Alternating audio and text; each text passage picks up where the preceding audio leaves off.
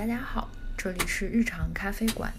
今天我们邀请了一些电商从业者，聊一聊他们眼中今年的双十一。我今年真的双十一之前，我疯狂参加了，我付了很多很多的那个定金，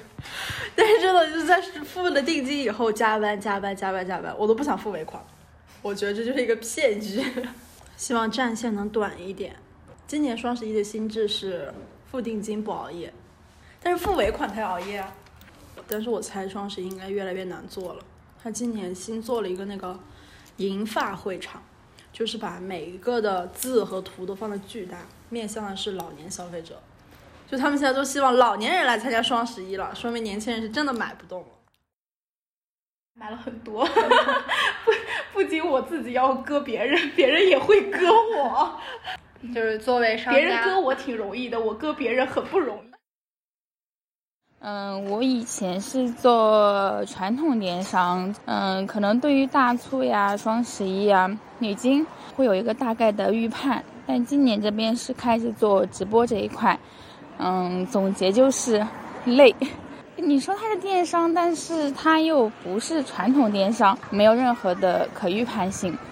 你并不知道当天的突发情况，所以很多时候你也可以把它当做一种刺激的体验，它可能每时每刻。在那一分钟那一刹那，你的那你的激素都会猛烈上涨，因为你会看到你的销售额噔噔噔噔噔噔一直在那涨，但是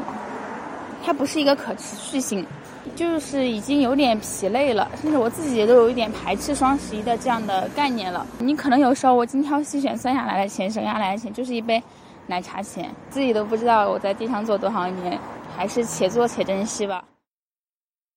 我做电商六年。与往年双十一相比呢，今年电商狗们的在线时长又创新高了。嗯，因为直播呢占比越来越高，整体的节奏也越来越快吧。嗯，今年有些美妆品牌的直播间呢，啊，我觉得非常棒。比如呢，有什么宫廷剧情啊，有什么脱口秀啊等等之类的。哎，希望未来直播间里面有更多有意思的内容产生吧，少一点什么全网。全网最低啊，或者是他们全场五折之类的活动，让整个行业能够更健康一些。今年其实对于我们整个电商人来说的话，双十一基本上是没有热度的，就很平淡，见到的一个战报也很很少。大主播这一块，就是像李佳琦、薇娅他们手里基本上是垄断了淘宝的百分之二十到三十的一个占比，是肯定有的。像薇娅，她今年有一个自营的一个女装品牌，然后整个的这一波的一个业绩是超越了一个优衣库的一个业绩，它是做到了一个八点七，优衣库仅做到了两点几，它仅仅就用了几年的一个时间所所达到的一个战绩是超越了传统企业的几百年的一个历史积累的一个销售，所以就是是造人也是这样一句。直播间大家就是都在喊姐妹们冲呀冲呀，然后买到就是赚到，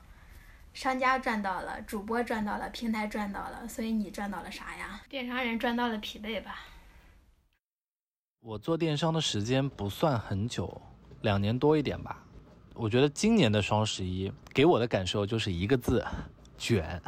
所有的商家就是抢这个。直播的资源，然后抢这个广告的资源，等等等等，多多少少会接触到一些品牌方，然后会接触到一些他们的这个价格啊、折扣啊什么的，基本上把利益全部都让给了消费者吧，赚个吆喝，赚个名声，不怎么赚钱，我觉得这个不是一个长久之计吧。对于这个品牌的发展来说，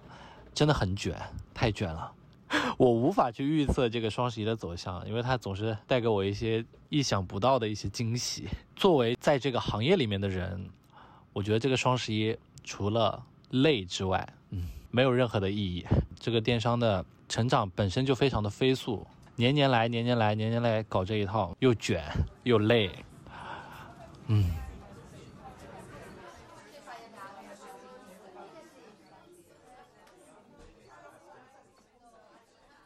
我们是一家躲在咖啡馆的市场研究公司欢迎大家来日常咖啡馆做客跟我们分享你的日常故事。